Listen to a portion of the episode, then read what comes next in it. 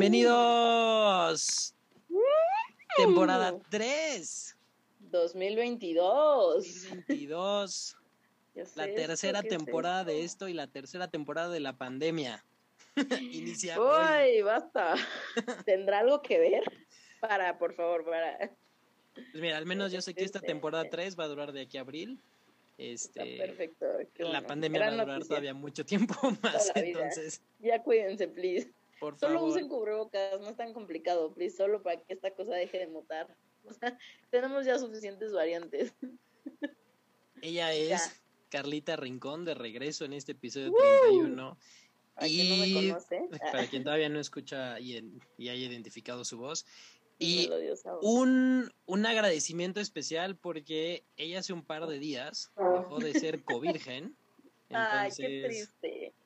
Está, Mira que tanto que me cuidé. Sí, está aquí echándole ganas a participar en este proyecto a pesar de su diagnóstico que se ganó atendiendo gente con COVID. No andaba de COVID. No son son unas puntas Son mis puntas nasales. te estoy echando flores y Ay, perdona. diciendo a tus, a tus seguidores, me voy a meter el audífono en la nariz. Tengo puntas nasales, una disculpa. No, disculpe, no, es una secuela COVID, ¿la verdad? No, sí, fue trabajando, ¿eh? No fue por COVID, idiota, que sepan. Exacto, no. la, la doctora Carlita Rincón anduvo de aquí a allá tratando gente que no se cuidó y pues se lo pegaron. Pero... Eh, sí. de COVID, le pegaron el COVID. Sí, el COVID. Este... Sí, no, hay que aclarar. Terminar la frase. Exacto. Le pegaron el COVID. Eh, si usted o alguien más le quiere pegar otra cosa, pues luego ya nos ponemos de acuerdo con ella. Info DM. sí, aquí están este, sus DMs, Dios mediante. Este, pero vamos a empezar esta tercera temporada. ¿Qué tal? Wow, tercera.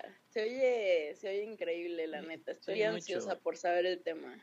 Y me la verdad es, de aquí a estos 15 episodios que vamos a trabajar de aquí a abril, justo vamos a acabar el día antes de que todo este proyecto cumpla un año. Entonces, digo, si bien nos va y podemos seguir, entonces, muchas gracias a todos por, por volver, por este, por empezar, si están empezando.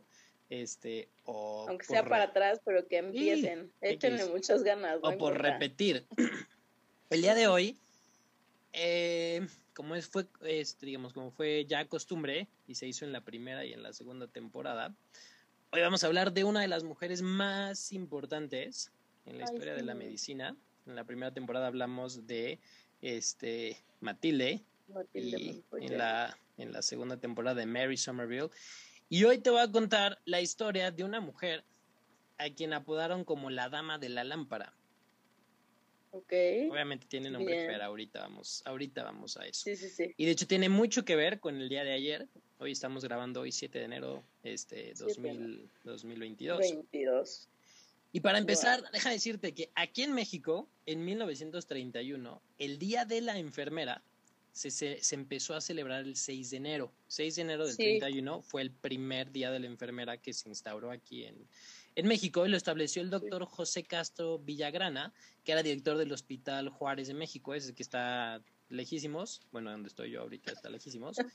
sí, correcto. Este, y esta fecha se eligió precisamente por la celebración de, del Día de los Reyes Magos, ya que eh, ellos, bueno, se vio y dijeron que la labor que hacen las enfermeras y los enfermeros es un regalo del mismo calibre de, los regalos y la magia de los Reyes Magos. Entonces, por eso se mm. puso.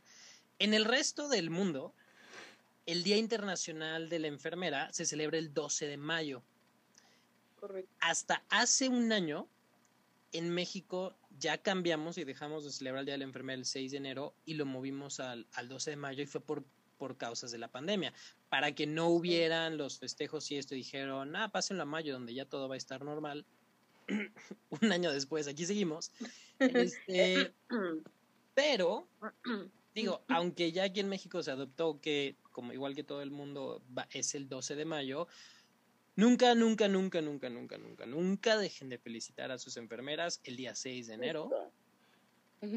Se los recomiendo. Nunca, nunca, nunca, nunca se enojen, nunca hagan, este, nunca hagan mal a sus enfermeras. Sabes que, mira, sí, justo, o sea, yo creo que obviamente los médicos tenemos una labor muy, muy importante, pero híjole, la verdad es que las y los enfermeros, la mayoría de las veces se echan un trabajal con los pacientes, incluso llegan a ser los que más en contacto están con los pacientes durante, por ejemplo, hablando de la estancia hospitalaria o así, y, y de ellos dependen que tengan un confort, ¿sabes? O sea, ya yo creo que los pacientes la pasan suficientemente mal durante su estancia hospitalaria como para que, este, pues digo, los, las y los enfermeros que llevan de la mano esta estancia muchas veces la hacen muchísimo más confortable, ¿sabes? Entonces, y pues a nosotros como médicos nos sacan, o sea, nos ayudan muchísimo, de o sea, de cualquier pedo te sacan. Todo, todo, todo, todo, todo, todo, Sí, yo, se les agradece infinitamente. Sí, yo en el en el piso en el que estaba, que eran el de las eh, séptimo piso que tenía las 15 camas, yo no hubiera podido sin las enfermeras las enfermeras y los enfermeros son los que te dicen pasó esto, vino tal, dijeron tal, este, se arrancó la sonda y se la volvió a poner, el todo, todo, todo, todo, desde lo que te ayudan con el paciente, hasta el chisme, hasta te traje comida, hasta todo, todo, todo, todo. la verdad es que sí, cuando dices, nosotros hacemos mucho, pero nada de lo que hacemos lo podríamos hacer sin las enfermeras. Sí, la, verdad, sí. Y sobre todo en esta pandemia han hecho muchísimo, muchísimo, muchísimo, muchísimo. Em, y creo que poco se les reconoce en general, ¿eh? Muy, muy, muy, muy poco. Si de por sí a nosotros como médicos nos reconocen poco, creo yo, para la labor que hacemos, a las y los enfermeros se les reconoce todavía mucho menos. Menos. Y si ellos, ellos y ellas hacen cosas que luego nosotros no. Y ni, te enteras luego, ¿no? Nada más te dicen, ya hice, usted fírmele y ya. Tú quedaste bien y el que lo hizo fue ella. Em, entonces, por eso a mí se me hace muy prudente que se tengan dos días para celebrar y por eso este episodio se les va a dedicar a, ellos y ellas. Y justo el 12 de mayo es el Día Internacional de la Enfermera y es porque ese día es el natalicio de Florence Nightingale, quien es considerada la precursora de la enfermería profesional contemporánea y la creadora, del primer modelo conceptual de enfermería. Antes de ella ya existían enfermeras. Okay. Muchas. Y este, y en un sistema. Pero ella fue como la primera que, digamos, lo profesionalizó. O sea, antes era a lo mejor más una carrera técnica y algo que se aprendía. Y, por ejemplo, fue lo mismo que pasó con, este, con la mamá de Matilde. La mamá de Matilde fue huérfana, la mandaron a un orfanato de monjas y la mandaron de enfermera. Porque lo que ah, hacían, o sea, no es, y obviamente no es reducir el trabajo que han hecho todas estas mujeres, pero lo que hizo Florence fue decir, no somos eh, cuidabaña pacientes, o sea, somos profesionistas. ¿no? O sea, le dio, le dio esta parte que es esencial para todo, que es una parte educativa y una parte de formación, y de ahí viene sobre todo una parte de seriedad que tiene desde la primera vez que la primera enfermera dijo, a ver, hermano, yo te cuido, yo te curo, yo te limpio, yo te acompaño. Y fue, y, y de nuevo es gracias este, a Florence. ¿okay? Y es de ella que enfermeras y enfermeros de todo el mundo heredan la enfermería de ella y con lo que hizo Florence a partir de cuando estuvo y lo que hicieron todas las otras antes de ella, todo eso, toda esa sabiduría, todo ese ese legado es lo que han heredado las enfermeras y los enfermeros de hoy en día, que cuidan y atienden a millones de personas y que no hacen cosas que tú ni te enteras o ni, sabes hacer o ni sabes que cómo. o te avisan ya que lo hicieron, como dices. Entonces, este es para ellos y ellas. William Edward Shore había nacido en 1794. Él era, y él heredó de su tío Peter Nightingale el, apellido. Él no, este, porque este tío suyo no había tenido hijos y este y era muy millonario y pues, se lo quedó su sobrino. Él fue el papá de Florence. La mamá de Florence se llamó Frances Fanny, le decían Smith, que nació en 1789 y el padre de, de Frances, o Fanny, la, quien era el, abuelo de, Florence, eh, era un importante promotor de la abolición de la esclavitud y un unitarista, una corriente teológica de un sector cristiano protestante que cree que Dios es uno, no la mm, triada que se cree en el catolicismo. Entonces, los dos papás de Florence Nightingale estaban muy bien colocados. Su papá heredó de su tío y su mamá ya venía, no sé cómo que era la familia. Tanto Frances como William estaban muy bien entonces acomodados económicamente, políticamente y socialmente. Eso eran lo que se conoce como una familia bien. Se casaron, no tengo el dato del año, pero este, o si se querían, pero pues el caso es que se casaron. se casaron, Se casaron, se encontraron y dijeron, tú eres de la high, tú eres gente bien, pues nos casamos. antes hay que casarnos. Y tuvieron dos hijas, Frances Parthenon, que era la hermana mayor, quien nació en Partenópolis, de ahí el nombre, un asentamiento, un asentamiento griego cercano a Nápoles, y Florence, quien nació en Florencia el 12 de mayo de 1820, de ahí el nombre. O sea, sí que cada niña, dependiendo de dónde nació, les pusieron el nombre, ¿no? Me hubiera llamado yo Pikachu Ajusco, ¿no? Entonces... Qué bueno que no. Qué bueno que no, se agradece. Qué bueno que no, Pikachu Jusco Villela. Iztapalapa, entonces, qué, bueno que esa tradición fue nada más de esa familia. Sí, exacto. Y ahí lo dejaron. Como que... La hermana mayor, Frances, asumió el rol que se esperaba de ella por ser mujer y una mujer de familia bien acomodada. O sea, sí estudió lo básico. Su papá era el que les daba clases, pero la verdad es que estudió para MSC, ¿no? O sea, mientras me caso. Sí, claro. muchas otras. Este, hablaba cuando se le pedía que hablara, no contradecía a los demás, especialmente a los hombres, sus aspiraciones. Toda una señorita. Madre y esposa, sí, que no está mal, ¿no? O sea, si eso es lo de cada quien, vientos perfectos, adelante. Si es lo que quieres, no, si te lo imponen. Exacto, si es lo que quieres, date. Aquí no se juzga. No se juzga. Pero si no es lo que quieres y te lo quieren poner, no, levántate nada más, mm, ¿no? Entonces, no, no. Em, y, y Florence no. Florence, este, todo lo contrario, la verdad. La familia regresó a Inglaterra en 1821 y aquí fue cuando, o sea, porque aunque ninguna de las dos niñas nació en Inglaterra, toda su vida prácticamente sí ya la llevaron aquí en Inglaterra. Y aquí es donde William, el papá, se, se encargó de educarlas, les enseñó historia, matemáticas, italiano, literatura, filosofía, cosas que no eran normal para que una mujer este, estudiara. Y de aquí, aunque Frances sí dijo, bueno, va, pues estudio, sus aspiraciones eran otras, pero Florence sí, digamos, le encantaba, o sea, decía sí, a ver, y, desde muy chiquita se empezó a ver que era académicamente muchísimo más apta que su hermana, sobre todo para las matemáticas y para la recolección de datos y análisis de información, ¿no? Pero digamos que fue... Órale. O sea, digamos, les daba la clase y la otra decía, ah, bueno, y pero Florence sí se clavaba durísimo. Sí, se clavaba. En 1838, a los 18 años, conoció a Mary Clark, que era una mujer igual de igual que ella en una posición económica y social muy alta y que le llevaba 27 años y que a pesar de eso de, los 27 años que se llevaban fue una de sus amistades más cercanas ¿sí? fueron amigas por más de 40 años ya que Mary al igual que Florence de nuevo era una familia era parte de una familia muy adinerada y socialmente bien colocada pero ella rechazaba completamente asumir el rol que le querían imponer por ser mujer. y ella se consideraba que era igual frente a los hombres. Y toda esta manera de ser Le, le, resonó muchísimo a Florence. Florence estaba chavita, estaba bien adolescente. y en todos lados, bueno, en su casa, para empezar, veía a su mamá, que su mamá era como o sea, la que la quería cuadrar, y veía a su hermana mayor cuadrada, y de repente conoce a esta mujer y dice, oye, si puedo ser No soy la única. Y, de nuevo, yo creo que hoy en día, este, como mujer, bueno, tú me puedes corregir, ves a una mujer que igual hizo y tal, y está rompiendo estándares y lo que sea, y tú dices, wow, yo quiero ser como ella. Ahorita me está llenando de orgullo escuchar esto, ¿sabes? y estás en el 2022. Exactamente. A marchas, a marchas forzadas, pero estás viviendo en el 2022. Con mucho trabajo que sepan se empezó de reversa el año. Pero aquí estoy. Pero se está en el 2020, ya se pusieron los dos pies en el 2022. Exacto. Y Florence empezó a ver esto en 1838, cuando no, cuando no.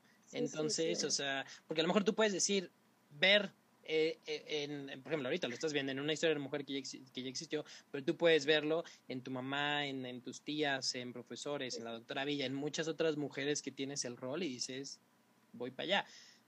Pero Florence no, o sea, no había, Entonces. No, claro, más bien el ejemplo que tenía era el. De otro, ¿no? Señorita, deja eso. ¿Qué es eso? ¿Un libro? Deja eso, niña. Exacto. ¿no? Entonces, este, para ella fue muy importante y por eso ella y Mary Clark fueron amigas por muchísimo tiempo, porque también para Mary Clark ya era una mujer grande ¿eh? que, y, que, y que seguramente todo el mundo decía, pues está loca, y de repente ve una chavita que en vez de verla como la señora loca, la ve como de señora, yo quiero ser como tú, y, o sea, también. Qué padre que pudieron acompañarse, ¿sabes? O sea, mucho o poco tiempo, no lo sé, pero que pudieron acompañarse, porque por ejemplo, Matilde en su momento estuvo sola, muy sola. Y sí, tenía los montoyos y lo que quieras, pero al final no tenía como alguien como a la par que le entendiera tanto, creo. Que pasó por lo mismo, ¿no? Exacto, por eso yo creo, esa, esa sororidad es este, Exactamente. indispensable. Justo.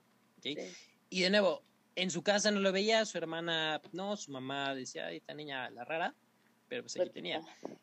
Con esto, Florence después de que aprendió y todo lo que eh, le daban en su casa, ella se dedicó a viajar, a estudiar, a leer, a aprender, a no casarse, ni a tener hijos, ni demás. O sea, ella aprovechó que tenía por parte de su familia la parte social y la parte económica e hizo de su vida lo, lo que quiso, que fue muy importante. En febrero de 1837, a los 16 años de edad, cuando estaban en la mansión familiar de Embley Park, ella sintió el llamado de Dios, y así fue como lo expresó después, de proteger y cuidar a los demás. O sea, ella algo le pasó y dijo, Dios quiere que yo me dedique a esto. Pero no fue hasta 1844, siete años después, cuando le dijo a su familia que lo que ella quería hacer era dejar todas las responsabilidades sociales que tenía de señorita para convertirse en enfermera. O sea, ya, ya tenía él, o sea, a los 16 años ella dice, yo quiero hacer esto Ah, ¿Tú, ¿Tú, qué estabas queriendo hacer a los 16 años? Este, sí. Sí, sí, sí. eso. sí claro. Sí, yo también creo que, pues sí, ¿no? Mm, no sé, estaba a mitad de la prepa. O sea, lo que sí es que siempre tuve claro que quería estudiar medicina, pero por ejemplo, nunca me pasó por la cabeza como de que, híjole, ¿cuánto me voy a tener que enfrentar por querer estudiar medicina, por ser mujer o algo así? No, y mira que hay discriminación dentro de la carrera, justo por ser mujeres, pero nunca, creo yo que nunca la sufrí o Nunca dijiste, no voy a poder por ser mujer. Exactamente, no. Y no. y más, y más aquí en este punto, el, el decir querer ser enfermera cuando ni siquiera era una profesión, cuando era algo que, pues, o sea, ni siquiera era algo a lo mejor reconocido. Y luego en un mundo donde a cada rato se hacían guerras y que duraban 7, 8 años, y que no era como, y cuando tienes la seguridad de que puedes hacer lo que tú quieras y vivir tan tranquila y tú dices, no, yo me quiero meter al desmadre, dices, sí. wow. Sí, sí. La neta es que es de valientes ir en contra de todo. Te lo digo porque soy la rebelde de mi familia en ese sentido. Y qué bárbaro, cómo cuesta y ni siquiera me he tenido que enfrentar como a la sociedad o a muchas otras cosas que todas estas mujeres se han tenido que enfrentar, ¿no? A cosas muy duras. Sí, y que ellas se enfrentaron para que tú no lo tuvieras que hacer. Para que yo no, exacto. Gracias por eso. Y ellas se enfrentaron para que nosotros pudiéramos tener compañeras, maestras, alumnas y todo eso, de que ustedes también estén, ¿no? Entonces es tanto para ellas como para nosotros. Y ella dijo, ¿me vale? Yo me voy para la enfermería. Para esto, Florence, la verdad es que tenía muchos prospectos. De muchos lados de donde leí, o sea, de, o sea, la mencionan como una mujer este agraciada, bonita, este, que se sabía llevar, que tenía habla, estaba, estaba educada además, y era muy inteligente. Entonces Era, era una chava que era muy atractiva y tuvo varios personas que la cortejaban. Y aquí la ventaja es que aunque la mamá decía, sí, ya cásensela, llévensela, pues el papá nunca la dio. Digamos, el papá dijo, no, pues si no quiere, no. Richard Monkton Miles, que fue uno de sus principales prospectos, era un poeta y político inglés que apoyaba las causas este, sociales, o sea, era, era un tipo activista y muy proactivo, bien colocado y esto. Él la cortejó, por así decirlo, por nueve años. Órale. Nueve años anduvo. Y, y ¿Cómo dices que se apellida para.? y hace 170 años, desperdiciar nueve años o sea, no, estaba, no, era cualquier cosa, no, ¿eh? O, sea, no era, no, no, no era un, un décimo por ciento de la vida, de, de, de, lo que vives hoy. O sea, nueve años es. híjole, se chorro, te fue. Chorro, ahí sí se te va la vida. A este cuate se le, se le, fue la vida tras Florence, insistiendo, insistiendo, hasta que ella un día le dijo, no me puedo casar contigo porque va a interferir con mi carrera y mi vida de enfermera. No manches que le dijo que no. le dijo que no. Y era... Dije, no historia feliz, la cortejó por nueve años y se terminó. Y al final lo, lo, logró, no. No. No. Lo siento y de nuevo, mucho, hermano. nueve años, hizo su lucha, no siempre se gana. Este. Que sepan, pero no dejen de intentarlo, amigos. Y también es importante decir, o sea, aunque lleve años tras de ti, o sea, no Oye, es Florence, este, no ¿qué es onda? Pues Florence dijo, a mí Dios me dijo, tú cuida a la gente. Y si me caso No contigo, te voy a tener que atender a ti, voy a desatender mi carrera, mi vida de enfermera. Gracias por participar. Florence, te amo donde quiera que estés. Necesito tu valor. Así para, para no caer. Para no Sí, decir, bueno, está exacto. bien. Está bien. Y uno al tercer mensaje dice, bueno, está bien, ¿no? Entonces, De mí no va a estar hablando. Y algo que es muy importante, o sea, no porque ah, venga ya de años tras de ti, o sea, no es como de, bueno, ya peor es nada, no. Y era un muy buen tipo, era muy bien preparado, era muy bien Sí, no. intencionado, muy bien todo. Y esta mujer dijo, no. No, no. Benjamin, Benjamin Jowett, otro académico, teólogo inglés de la Universidad de Oxford, también, o sea, un cuate Además, inteligente, no cualquier preparado, bueno. No, no era, no era, no, eh, no, no, no, no, no, era como de, manches. Que digas, El chavito de aquí de la esquina. No, no, no. Que, que la vio y se enamoró, no, era gente de su nivel Bien. económico, social, preparada, inteligente, que seguramente no la iban a limitar, le iban a dejar. Y a Benjamin también le dijo que no y le regresó el anillo. No, Le dijo, ni siquiera, ni siquiera se lo recibió, le dijo, no, chavo, no gastes. No, o sea, no, ya gastaste, sí. pero vuélvelo a empeñar. no. No, te pases sea, de lanza. lo vio con la te- cartulina y el Stitch gigante y dijo, no, y se regresó. No, no, no. regresó, ¿Y tú dijo, qué haces aquí o qué? Así como de, Te vi Ay. en la biblioteca. No. Y así Te amo, varios, así varios. porque ella dijo, yo voy a ser enfermera y a eso se dedicó y eso, o sea, fue a aprender y aquí. La diferencia es que antes de Florence no había una escuela como tal, o sea, se aprendía, o sea, ibas al lado con otras enfermeras, ibas aprendiendo y eso fue lo que ella fue haciendo, a la par también de ir viajando, ¿no? Iba viajando, iba conociendo, porque también era niña bien, este, pero no es como que la mandaron a una escuela. En Roma, en 1847, conoció a Sidney Herbert, que era un político inglés que justo estaba en su luna de miel. Y él había sido secretario de guerra en 1845 y 1846. Florence, Sidney y su esposa se volvieron muy buenos amigos. Y esto fue muy importante porque Sidney iba a ser secretario de guerra cuando se dio la guerra de Crimea. Y esto fue fundamental para que Florence se fuera allá a Crimea, bueno, a la guerra, técnicamente Sí, nunca sí. estuvo en Crimea, pero en- o sea, estuvo involucrada aquí. Y ese fue como el punto clave en que Florence, este, o sea, cuando se involucró aquí, en, o sea, hay un antes y un después en la enfermería de la participación de Florence en la guerra de Crimea. Y esto fue gracias a Sidney, porque cuando se armó el conflicto, Florence le dijo, oye, ¿me mandas para allá? Y le dijo, Sí. bueno, pues está bien, ¿no? Este, este, vas. vas para allá. Antes de eso, porque la guerra de Crimea fue, todavía faltaban un, un par de años, en 1850 viajó a Grecia y Egipto junto a Charles y Selina Bracebridge, que también esta chava se codeaba con toda la gente bien, ¿no? Y Sí, la sí, te gente bien andaba aquí en el golf y en el té y esto, y ella Pero andaba aprendiendo y leyendo sea. Ella se, o sea, sacaba provecho de todo lo Exacto. que tenía. Exacto. Y qué chido, qué. Exacto. Y de hecho también es, es muy importante eso que dices, porque o sea, ella tenía, para los pocos privilegios que podía tener una mujer en ese entonces, los tenía Exacto. y los supo aprovechar y supo Los hacer algo con ellos. Entonces, este, que eso es, yo creo, lo fundamental. O sea, sí, no deberíamos de llamar privilegios a, a condiciones que tenemos cada quien, pero el chiste es, bueno, ya sí los tengo, si esta sociedad enferma y este, meritocrática cree que esto es bueno, que me hace mejor que alguien más, entonces yo tengo que aprovechar Claro. eso que tengo para mejorar la situación de los demás, ¿no? O sea, no para mi ventaja, sino para, para los demás. Claro. Y eso sí está mujer.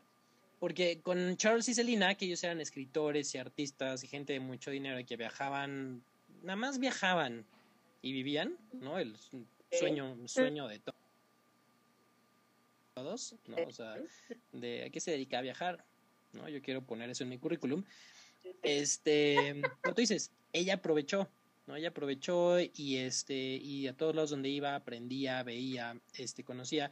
De hecho, cuando llega a Grecia, ella rescata un buito de unos mocosos que lo están molestando y le puso este Atenea, por eso puse aquí el buito este, eh, y lo trajo en su viaje entre Grecia y Egipto, literal así como su Pokémon. Igual que ¿no? Entonces, porque, porque así era ella, o sea, ella, este, y de nuevo, o sea, no nada más andaba viajando, iba, este, pasaba orfanatos, este, conocía otras enfermeras, aprendía, estaba en sanatorios, o sea, ella sí se metía, ¿no? O sea, no nada más se quedaba en este, en lo que se esperaba de ella. Y todo este viaje por Egipto y Grecia, o sea, la verdad le fue muy importante porque conoció a mucha gente y sobre todo gente que le enseñó a tratar enfermos y que pudo ver otras realidades de otros enfermos y otros pacientes en, pues, en, todos lados. A finales de 1850 visitó la comunidad luterana de Kaiser Wernheim, algo en alemán, este, donde trabajó con el pastor Theodor Friedner tratando a pobres y enfermos. Y para ella, aquí fue un punto también clave en su formación, que no, su formación fue literal ir recogiendo de varios lados a los que había ido. Y aquí ella escribió de manera anónima, porque mujer, su primera publicación, que se llama este, The Institution of the Kaisenweisen of Reichen for the Practical Training of Deaconess. O sea, este, el manejo de las, o sea, cómo escri bueno, más bien cómo se trataban a estas personas en este, en este lugar, que, el cual se publicó en 1851. Y aquí el tiempo que estuvo también recibió parte de una formación médica complementaria. Entonces digo, como no había una escuela como tal, o sea, tú ibas y aprendías. Ahí con él, así que te le pegabas a la otra enfermera o al doctor y pues por rebosamiento a ver qué se te pegaba y qué aprendías. Y de nuevo, ella la ventaja que tenía es que ya tenía una educación de base este, y aquí esto eh, le fue útil. Para esto, mientras siguió viajando y haciendo esto, en agosto de 1853 tomó el puesto de superintendente en el Instituto para el Cuidado de las Mujeres de Clase Alta, que se llamaba, en Londres hasta octubre de 1854. O sea, ya se fue haciendo un nombre. Y para todo esto, para que ella pudiera ir, venir y hacer, su papá la mantenía con un domingo Ajá. 500 libras esterlinas mensuales, lo que equivale hoy en día a 40 mil libras, lo que son... 1.105.248 pesos. ¿Al, mes? Al mes. Órale. Con eso yo también, ¿no? O sea, ¿qué digo? O sea, digo, no, o sea, no es crítica, o sea, porque pudo haber tomado eso y haber simplemente comprado cosas y tal, pero este, todo este dinero ya lo usaba para ir a diferentes lados y cuando iba a estos lados aprendía, trabajaba y hacía, ¿no? Digo, vivía muy cómoda, pero este... Fíjate que, perdón que te interrumpa, su papá me cae bien, creo, porque hasta eso era como que, digo, no sé si era machista o no, pero al menos ella la apoyaba y tampoco la ofrecía ni la vendía contra cualquier esposo, ¿sabes? Entonces eso, eso nos cae bien del papá. Sí, no, y el papá, o sea, dijo, bueno, no se quiere casar, que es enfermera, órale, pero que no le falte, ¿no? Es como si, sí, exacto, si tus papás llegaran a tu plaza de servicio social y este remodelaran todo. ¿No? Entonces, este, para que no le falte nada a la princesa, que digo, está bien, ¿no? Pero este, o sea, vivía muy cómoda. Y justo cuando en 1854 ella estaba trabajando en este instituto, fue cuando empezó la guerra de Crimea. Bueno, empezó un poquito antes, que fue un conflicto bélico que se dio del 16 de octubre de 1853 hasta el 30 de marzo de 1856. Duró dos años, cinco meses y 14 días. Este se dio en la península de Crimea, hacia la costa del Mar Negro, en la zona este de Europa, en la región de los Balcanes, el, el Mar Báltico, el Mar Negro, el Mar Blanco, toda esa zona de por allá. Se pelearon Rusia, Grecia y unos rebeldes contra todos. Contra el Imperio Otomano, este que estaba unido con Egipto y Túnez, contra Francia, el Imperio Británico y el imperio de un lugar que se llamaba Sardinia.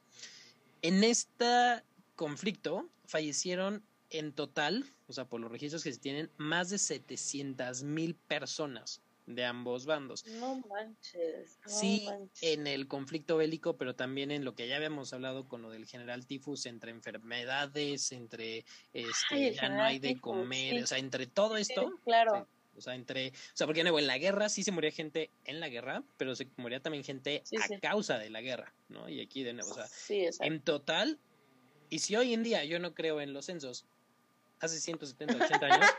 con todo y el INEGI, no con todo y el INEGI, digo, bueno, no me cuadran esas cifras. Hace 170, 80 años, pues muchísimo menos. Entonces, a lo mejor se murió más gente. Yo tengo otros datos. que sí. seguramente. Este, ¿qué digo? Eh, o sea, qué bueno que supieron contar cuánta gente, pero seguramente fue muchísima más. Y sobre todo por el hecho de que, pues cuánta gente segura había en ese entonces, ¿no? O sea, que te faltaran 700 mil es como de pueblos enteros. Este, sí, exacto, así como mm. Y este pleito, digo, no me voy a meter mucho en por qué se dio, pero el pleito empezó más o menos, o sea, lo que entendí es eh, por los derechos de las minorías cristianas en Palestina, que era parte del Imperio Otomano. Este, Francia estaba a favor de que los derechos de los derechos romanos católicos y Rusia de los este, de Iglesia Ortodoxa.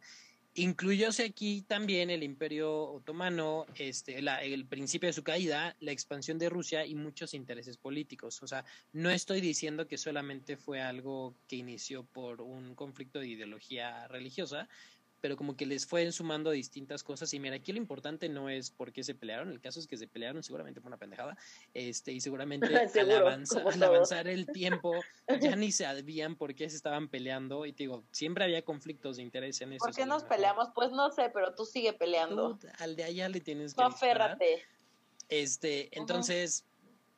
Y sobre todo porque Inglaterra, bueno, el imperio británico se metió porque no le convenía que Rusia se siguiera expandiendo.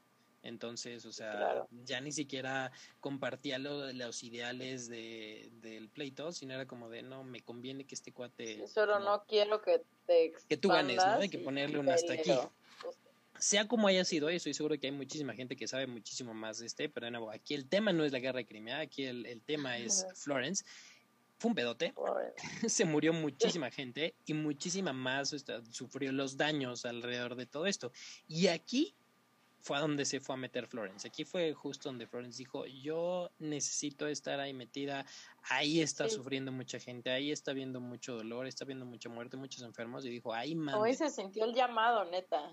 Sí, sí, o sea, porque tú puedes, o sea, mucha gente hoy en día que hace, pues hace like o donas algo y ya, pero, o sea, ella fue y se metió, o sea, y ella no tenía por qué, o sea, si lo ves desde un punto de... Sí, claro. ni la necesidad, ni nada. O sea, no era como que le van a pagar una millonada, no, o sea, ella pudo haber seguido viviendo con sus 500 libras y andar de aquí para allá en el mundo y decir, allá no me voy ahorita porque está bien feo, se están peleando.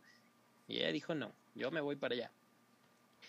El, el 21 de octubre de 1854, Florence formó parte de un staff de 38 enfermeras voluntarias al mando de Elisa Roberts, que era la jefa de enfermería, y su tía May Smith, 15 enfermeras católicas, o sea, que eran monjas, como enfermonjas, este, las cuales iban enviadas por parte del Imperio Otomano. Y en el camino, eh, en París hizo escala y, y, también se unió su amiga Mary Clark, ¿no? que te digo, fueron, fueron amigas todo el tiempo. Mary, digo, Florence y todo su equipo de enfermeras trabajaron a 295 millas náuticas, 546 kilómetros del principal campamento británico en Balcaba. Y por eso te digo, ella estuvo en la guerra de Crimea, pero ella no estuvo en Crimea, o sea, ella estuvo en pues, una zona aledaña y donde fue el conflicto. Florence y su equipo llegaron en noviembre de 1854 al campamento donde iban a trabajar, o sea, se tomó un mes para llegar, porque pues los 1800, y algo que notó Florence luego, luego de llegar fue la enorme cantidad de heridos y de enfermos que estaban tratando un equipo médico que trabajaba marchas forzadas, sin insumos, este, que eran muy poquitos y había muchísimo trabajo. No había equipo, no había medicinas, no había agua limpia, no había comida, no había espacio. Eso no pasa ahorita aquí en México. Sí, no. El, camillero no había, hoy en día se parece. O sea, nada. buscas al camillero y nunca está. Nada, nada, nada, nada, nada, nada. O sea, nada. Y es, o sea, ahí sí era la austeridad completa y este, esto de que ahorita no hay medicamentos, no. O sea, ahí, o sea, porque algo que es muy importante es tú puedes saber muchísimas cosas de medicina, pero tienes que tener con qué trabajar. Si no tienes los no, recursos, si no, no sirve, claro. si no, no sirves de nada. Le puedes recitar el ciclo de Krebs o la cascada de coagulación o el sistema del complemento, pero si no tienes con qué detenerle una hemorragia o un medicamento o un lo que sea, y de nada Ahí, o sea, de si no nada. los insumos. de nada. claro. De hecho, Mary, digo, esta Florence lo que vio es Florence. que, es que parecía que nada más, o sea, literal que nada más entretenían a la gente en lo que se moría y eso les daba Sí, chance de- de- claro. de, atender a alguien más. Se morían además de todas las lesiones propias de la guerra, se morían de tifus, fiebre tifoidea, de cólera, de disentería, de infecciones en sus heridas, de desnutrición, o sea, de todo, o sea, no había nada, claro. o sea, la tasa de mortalidad en este lugar era súper, súper, súper alta. Florence, al ver esto, agarró y mandó un aviso al gobierno británico. Parte de esto le sirvió porque ella tenía un nombre social. O sea, ella era la hija de alguien. Ella, o sea, no era una chava que se fue a meter a ellos, era alguien importante. Y al escribir al gobierno británico, le comi- comisionó la creación del hospital de Rein, Reinkyoki, que estaba Sí. bajo la supervisión de Admiral Alexander Parks. Y ahí, o sea, este hospital, que era casi casi un hospital móvil, digamos así, Sí. Ahí lo llenaron de insumos, de espacio, y esto ayudó Uf. muchísimo a disminuir la mortalidad. Buenísimo, claro, claro. Que de nuevo, o sea, sí está. Era lo que les faltaba, los insumos. Sí, y te digo, qué mal que tuvo que llegar alguien a decir, oye, pongan esto, pero bueno, Florence lo hizo. Florence, justo también con esto, ayudó a poner orden en el abordaje correcto de los pacientes. O sea, ella no inventó el triage, pero ella, o sea, creó de alguna manera como un sistema. a ver, hagan, Exacto, Necesitamos- para, para atender y para poner una prioridad este, a qué pacientes atender, a, para vigilar el control de enfermedades. el necesitas orden, ¿sabes? Para Sí. hacer las cosas. y eso fue lo que ella puso, ¿no? O sea, este, el cuidado de heridas y lo más, más, más, más, más importante que ella llegó a decir y que se dice hoy en día todavía es que se lavaran las manos. No manches. Y así. Y es que, o sea, la-. Desde ahí, o sea, desde ahí. O sea, la asepsia Sí. antes no existía para nada y así, donde meto las manos al herido, voy y le meto las manos al otro y con eso voy y como y con eso, o sea, me limpio la bota. O sea, ella fue la que empezó a decir, No a ver, manches. antes de tocar a la gente te lavas las manos. Y seguramente muchísimos la vieron con cara de esta loca sin que... aprender. Ah, sí. No Flash forward posible, 2022, la gente todavía no. Y no con se esto... sabe lavar las manos, O sea, y es que es tan importante, o sea, y bueno, al menos aquí ahorita ya aprendimos que el, aunque te laves las manos y tal, eso no es tan efectivo para el COVID, para el COVID son otras cosas, pero es efectivo para un montón de cosas más, ¿no? O sea, Sí, sí, el COVID sí. no es lo único. O sea, Sí, sí, exacto. sí, o sea, lavar las cosas y el súper y las manos cada que llegas no es, no va a evitar que te COVID, pero va a evitar que te dé muchísimas otras cosas. Entonces, Claro. o sea, si lo decían en Plaza Sésamo y lo dijo Florence en 1854, No es tan y lo decimos es lávense las manos, porque justo en el campamento en el que ella estuvo, cuando después de que empezaron a implementar estas cosas, y que ni siquiera es que digas, güey, cuánta, no, nada más es una pendejada de lavarse las manos, la mortalidad bajó del 42 al 2%. O sea, no manches, muchísimo, no te creo. muchísimo. O sea, y nada más por lavarse las criadas manos. Es que Así. literal. Y porque sí, en ese entonces todavía no existían guantes de látex, este, así, o como tienes hoy en día, era nada más lavarse las pendejas manos. Entonces, o sea, sí es útil. Y es este sorprendente que tantos años después hay que decirle a la gente que se lave las manos. Lávate las manos. Florence también ayudó en que hubiera mejoras en ventilación, en el drenaje, en el manejo de No, excretas, ya, ya, en el favor, manejo de material contaminado, en la nutrición de los pacientes, porque también ya lo atendí, pero dale a comer, o sea, también lo tienes que, que o sea, tiene que comer, si no, nunca va a sanar. Y con esto, pues ya no se les moría la gente, o sea, y de nuevo, todas Sí. estas cosas son, es higiene y dieta, o sea, Sí. no llegó con el con la cura Sí, y la fórmula y el- la panacea no la fue tal a ver pues que pase el aire y Oye, eso ¿qué está sucio no nos se lo deje las manos? sí o sea Claro. higiene higiene nada más y suena muy pendejo pero pero no porque se dejó de morir la gente no o sea empezó la gente a Claro. sanar y a recuperarse y ya podías atender a alguien más y así también para el personal es menos desgastante que nada más estés con, ya se murió, ya se murió, ya se murió, ya se murió, ya se murió, estoy esperando, a, se pone mal, mal, mal, mal, mal. Del personal también. Sí, o sea, también ahí es para ellos, porque así yo ya no me contagio, yo no me enfermo, entonces, este, fue un parteaguas eh, para lo que hizo. Y todo esto, o sea, de nuevo, es imprescindible, o sea, todas estas medidas higiénico-dietéticas, o sea, es justo lo que empezaron a hacer a partir de aquí en hospitales y sanatorios, porque dijeron, ah, pues mira, ya funcionó, entonces se empezó a hacer. Y algo también muy importante es, durante la guerra de Crimea, aquí es donde a ella le apodan la dama de la lámpara, o the lady with the lamp, porque ella pasaba visita a los pacientes en la noche y traía una lámpara la usaba para ver y pues no darse en la madre. Entonces, este, digamos, el campamento estaba oscuro y la, y veían verla, o sea, veían la lamparita, este, así de lado a lado, porque iba a ver a los pacientes. Y esto también, también ayudaba a la, a la, gente, o sea, porque tú estás en una guerra que ni, a lo mejor ni entendías por qué se estaban peleando, ya te balearon, ya te pegaron, ya lo que sea, te sientes de la fregada, y pues bueno, mínimo alguien viene a verte, y es justo lo que te habías dicho, o sea, la enfermera, más que a lo mejor que curarte, o sea, te va a acompañar. Y era esto, o sea, por eso era tan, tan, tan importante hacerte sentir que no estoy aquí solo en un campamento de guerra o en un hospital que sea padrísimo y súper equipado. La enfermera es la que te va a acompañar. Claro. Ese es parte del, del, valor del trabajo que hacen estas personas todo el tiempo. Al volver pues de Crimea, cuando ya acabó el conflicto, eh, Florence ya contaba con una fortuna acumulada de 45 mil libras esterlinas, o sea, un chingamadral de dinero, pero muchísimo. O sea, si 500 que le mandaba el papá eran un millón de pesos de hoy en día, 45 mil, o sea, nos podía haber comprado y no dejar que nos independizáramos. Como habíamos dicho que, que no fue una decisión tan acertada. Exactamente. Y con esto, Florence, en vez de comprar México, como debió de haber hecho, este, fundó una escuela, de, la, Escuela de Entrenamiento Nightingale, en el Hospital de St. Thomas el 9 de julio de 1860, que es considerada la primera escuela de enfermería formal, la cual eventualmente adoptó el nombre de la Escuela de Enfermería y Parteras Florence Nightingale, que ahora es parte del King's College de Londres. O sea, ahora sí que la primera, primera, primera, primera, y ya con esto formalizar la, la educación de las enfermeras, fue gracias a Florence. ¿Okay? No manches, Florence, ¿qué tal? O sea, neta. O sea, digo, ella pudo haber dicho, ¿sabes qué? Bye. Ya. Bye. Y no. Ya hice lo que quería, además junté dinero, hay nos vidrios. Exacto, ¿no?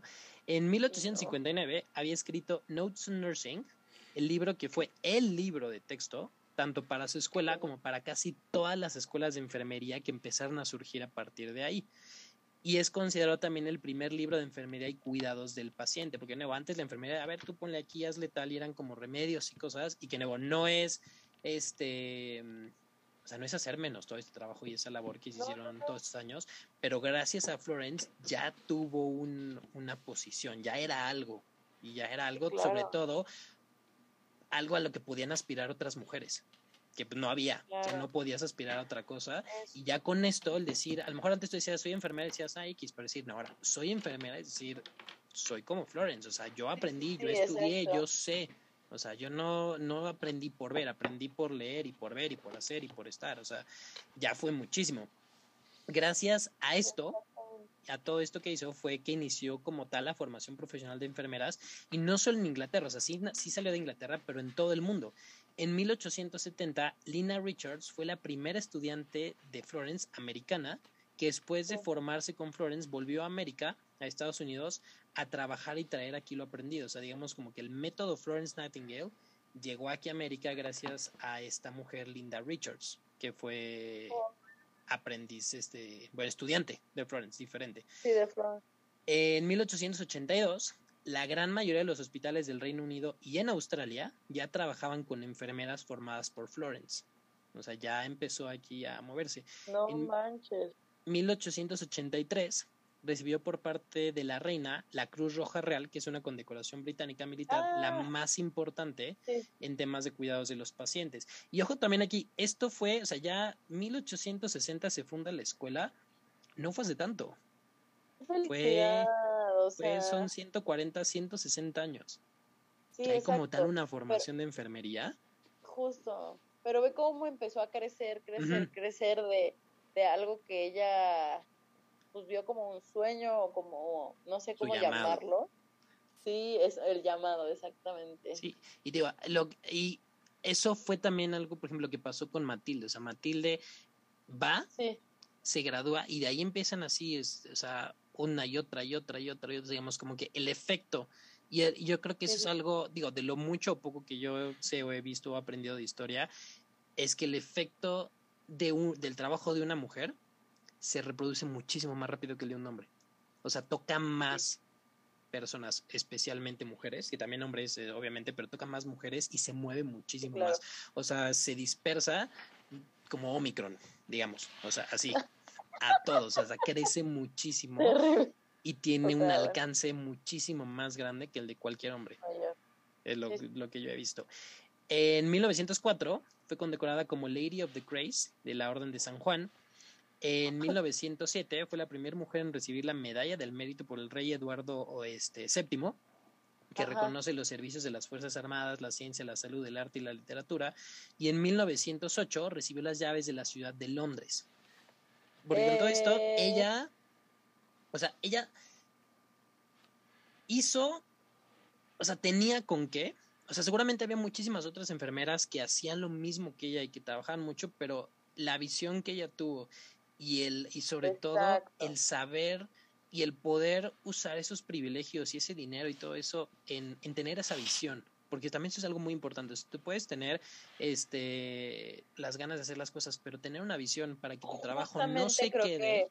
o sea, su trabajo no se quedó en lo que hizo ese como día. que diferencia a estas personas que han sobresalido, que como que no solo tienen la intención, sino que dan un paso más o tienen una visión un poco más amplia que las demás personas y por eso llegan tan lejos y hacen cosas tan importantes, ¿sabes? Sí, o sea, esa, ese trascender. Y porque lo mismo también con, con, Mary Somerville, ella trascendió a través de, por ejemplo, Anna Lovelace, que fue la que ayudó a hacer la computadora. O sea, ahí, o sea, en las computadoras ahí está metida Mary Somerville, aunque ella no le tocó verla, porque ella la educó.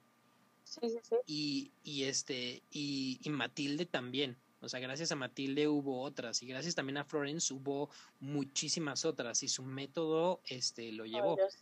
y de nuevo, la importancia no era, ay, qué buena fue porque sabía lavarse las manos, pero la importancia fue, o sea, ella supo ver a futuro y es algo muy importante porque no, o sea, digo, si hoy en día es difícil, en los 1800 y tal, que una mujer pudiera ver qué puedo yo dejar a futuro, qué legado puedo yo dejar como mujer en, en esa época, o sea, bruja.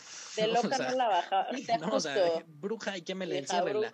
Entonces, o sea, esa es, esa es la importancia, porque no, no, es como, no es como que trajo el, eh, la, la, cura del no sé qué o la fórmula mágica, no, ella fue, eh, aprendió cómo tratar a la gente y enseñó, o sea, y formó. Y de ahí él, este, que sí, hoy en día hay escuelas y hay todo de enfermería, pero es gracias a ella. ¿Hubiera habido otra Florence? A lo mejor sí. Si hubiera tardado cuánto tiempo, pues quién sabe. Y hubiera echado para atrás muchas de las cosas que han alcanzado las mujeres enfermeras y también los hombres, sí. Pero qué bueno que estuvo Florence, ¿no? Porque a lo mejor las enfermeras que vinieron después, que hicieron algo en pro de, de, de, su misma profesión y de pacientes y de la humanidad fue gracias a Florence. O sea, sin Florence ellas hubieran tenido que hacer lo que hizo Florence y lo que hicieron ellas nadie lo hubiera hecho. Entonces se hubieran retrasado muchísimo, muchísimo las cosas. Se cree que desde 1860 Florence estaba teniendo problemas de depresión. Digo, se cree, obviamente no hay manera ni de oh. comprobarlo y de, pues, no existía el DSM. Y para 1880 desde ese entonces estuvo batallando con brucelosis y espondilitis, pero aún así nunca dejó de trabajar, nunca dejó de enseñar, nunca dejó de protestar y de velar por el cuidado por los pacientes y por la educación de sus enfermeras. Porque también ella hizo la escuela, pero también ella daba las clases. Y yo encontré muchísimas fotos de así Florence con la primera generación, ¿no? Y ahí están todas vestidas y todas tal. Y de nuevo, también esto, la, yo creo la importancia y el, el valor que también le dio a las mujeres en ese entonces, que, o sea, Exacto sí, hay que, o sea, todas las personas tienen el valor nada más por ser personas, pero antes no se valoraba la mujer y el ahora el que tú dijeras, yo soy enfermera, yo estudio, yo voy aquí, o sea, era, o sea, fue muchísimo, o sea, no fue solamente en cuestiones de salud y enfermería, fue una prefeminista, digamos, o una de las primeras feministas por ayudar a darle el valor a este que tienen las mujeres este, y sobre todo a mujeres que a lo mejor habían dicho, pues, ¿qué me toca? Ser mamá, tener hijos, este, atender a alguien. Y pues esté o no de acuerdo, pues, ok, pues esto me toca, pues. Ajá, ajá, y el que, o sea, el, el, que tú como mujer en ese entonces pudieras tener esa opción y ser más y, y, y, aspirar a más y a partir de ahí dar otro brinco a otra cosa que pudiera abrir más puertas, eso hizo Florence. Exacto. Y no tenía por qué.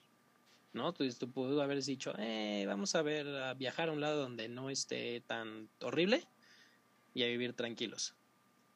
sí, exacto. Eso, eso hizo ella. Hoy en día de ah. ella hay hospitales, sobre todo en Inglaterra, que tienen su nombre, este, campañas de vacunación que, que, llevan su nombre, campañas de educación que llevan su nombre, hay un avión de las Fuerzas Armadas este, que lleva su nombre, este, hay calles, hay, o sea, todo, hay en muchísimo, sobre todo en Inglaterra, pero también te lo encuentras en Australia y en, y en, otras partes de Europa. Hay plazas y todo que se llaman Florence Nightingale. Obviamente las más son las, las escuelas de enfermería dedicadas a ellas. y casi en todas las escuelas de enfermería hay una placa dedicada a Florence. Ay, no, qué bueno, qué buena onda. Es lo menos que se merece. Sí, lo menos. Florence falleció el 13 de agosto de 1910. pues sí, o sea, ahí teníamos que acabar. A la edad de 90 años, mientras dormía. ¡Órale! En Londres, en su casa. No manches. Sí, ella Sí, o sea, sí padeció esto de la brucelosis y la espondilitis, pero se murió dormidita en su cama y sus restos están en el cementerio de la iglesia de Saint Margaret en East Mellow, Hampshire, un lugar de por ahí. Le habían ofrecido la abadía, pero los familiares dijeron que no y se la quisieron llevar para allá. Este está ahí, ahí descansa y obviamente está presente en todas, todas, todas, todas, todas las enfermeras y enfermeros de todos lados, ahí está Florencia. En el cuidado de los pacientes también está ella. Sí. Ay, no manches, qué bonita historia. Quiero decirte muchas cosas. Puedo decirte Toma muchas aire. cosas. sí. toma aire. No quiero, no quiero fingir que no estoy llorando. Ah, ¿verdad? No, o sea, pues la neta es que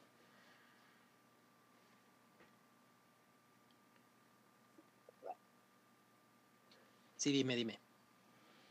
Solo quiero decirte que, este, gracias, o sea, gracias por investigar este tipo de historias tan bonitas.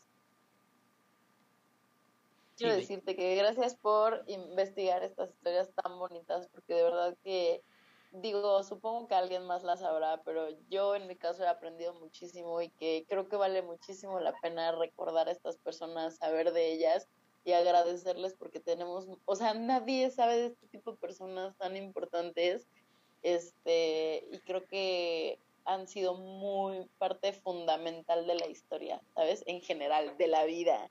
Entonces, no sé por qué están tan desaparecidas, pero gracias por... Tú, tú naces y ya hay un sistema. Tú naces y ya ya, ya hay calles, ya hay semáforos, ya hay fronteras, ya hay todo, ya hay carreras, ya hay servicios de bla, bla, bla, todo. Y lo damos por hecho, porque ese es el mundo en el que vivimos. Pero todo lo que hay, todo lo, donde vivimos, como vivimos, este, todo nuestro medio, alguien lo tuvo que haber hecho, ¿no? Alguien tuvo que haber dicho, oye, esto tiene que cambiar, esto tiene que ser así. Este, y estas personas lo han hecho. Y yo creo, o sea, sí tiene mérito, que lo haga un hombre, sí, tiene mérito igual que lo haga una mujer, pero yo creo que, y fue algo que igual había dicho Carla cuando hablamos de Mary Somerville, el mérito que se lleva el que lo haya hecho una mujer es que de ella no se esperaba y de ella incluso seguramente les pusieron trabas y, y a, Florence la primera traba fue en su casa. O sea, la, la hermana y la mamá, para empezar. ¿No? Y qué bueno que Florence tuvo a su papá y qué bueno que Florence tuvo a, Mary Clark, este, que la ayudaron, que la apoyaron, que la hicieron sentir que sí podía, que le hicieron sentir que sí ella era rara, pero que era bueno ser rara. Este, y, y que bueno, y sí como tú dices, oye, es que yo llego y de repente a lo mejor en mi primera clase me dicen, ah, ya fue la que hizo tal, o en el primer capítulo de los libros te ponen, el que inventó esto o el precursor fue tal persona, y dices, ah, ok. Y llegas a un hospital y está una placa, una estatua, lo que sea, y tú ni la pelas. pero hay que aprender a, esos nombres, tú dices, es importantísimo, hay que saber quiénes son. Placa, seguro fue alguien importante. ¿Sabes qué también me llama la atención? Que, por ejemplo, yo sabía en algún momento, por leyendo como algún libro de cirugía o algo así, que no sé cómo se llama, o sea, creo que se llama Alfred o algo así, pero sí sé que es apellida Lister y que por él fue lavado de manos y todo esto. Y nunca mencionan que ella fue la primera, la primerita, o sea, la pionera en mencionar el lavado de manos. Sí, claro que Lister fue importante y que hizo descubrimientos también, pero volvemos a lo mismo. ¿Por qué de Florence no mencionan nada? ¿Sabes? Y te apuesto que fue antes que Lister, o no sé, pues, no sé historia, no sé fechas, pero... no, pero, o sea, sí, exacto, o sea, eh, o sea, sí tiene valor, porque a lo mejor, y digo, yo no tengo el dato de si fue antes o después, pero eran en regiones distintas, ¿no? Y, y obviamente, o sea, no había como que, oigan, si se lavan las manos, sube y ya lo sube a Twitter y todo el mundo se entera, no, o sea, ella lo hizo en ese momento, y ella para, para, digamos, asegurarse de que todo el mundo lo, lo supiera, pues para eso hizo su escuela. Y sí, hay muchas, lo mismo que pasó con la, con la variolización, o sea, o sea Jenner, Jenner no inventó la vacuna, ya se había usado antes, pero pues si no lo difundes, pues nadie se entera. Entonces sí tiene valor que lo haga todo el mundo, pero nuevo, yo sí creo que tiene un valor mucho más grande que lo, o sea, cuando lo hacen las mujeres, porque para empezar tenían todas las de perder todas, todas, todas, todas, todas las de perder. Y si tú te equivocabas como hombre, era bueno, no pasa nada, está muy difícil. Pero si tú te equivocabas como mujeres, pues sí, no te toca. O tú no puedes, o qué pretendías, ¿no? Como que. ¿Quién sigue sin entenderlo? Es como de que, ay, pero ¿por qué se quejan tanto las mujeres? Ah, ya cállate, ya cállate. no tienes una idea de lo que es estar en desventaja, de verdad. Y hay muchísimos ejemplos que no voy a platicar porque no me quiero alargar más, pero. no te quieres Es viernes y no me quiero dormir enojada. Exacto, y es una historia muy bonita esta como para arruinarlas. Sí, por eso digo, me gusta empezar las temporadas con una mujer. Te agradezco. Y justo ayer que fue todavía el, el, día este de la enfermera y aquí en México de nuevo ya son dos, este las vuelven a felicitar el 12 de mayo que es el Día Internacional gracias a Florence. Y con eso damos terminado este episodio 31, este inicio de temporada. Em, muchas gracias por venir, muchas gracias por estar. Ay, eh, gracias por la invitación y gracias por una historia tan bonita, te agradezco. Te digo, ya te Lamento algo que no sea mi cara, pero aquí estoy presente. Exacto, el internet no lo permitió, pero... Eh, atentos. fue pues gracias, Florence, por darnos gracias, tu historia de abrir esta tercera temporada. Este, y nos vemos la siguiente semana con una historia igual de un personaje muy. Sí, vas a llorar. Yo lloré escribiéndola, entonces. ¿Qué es? Yo empezaste el año llorando, entonces, ¿qué es seguir llorando? Ya, ya. Sí, exacto. Una más, una menos. Exacto, pero son cosas de pie. Exacto. Eh, cuídense mucho, gracias por volver. Este, vacúnense, pónganse sus boosters, no se salgan, lávense las manos, pónganse cubrebocas. El Omicron está muy cañón y está duro, está cuídense, mucho, Cuídense mucho, mucho, mucho. Sale bye. Adiós.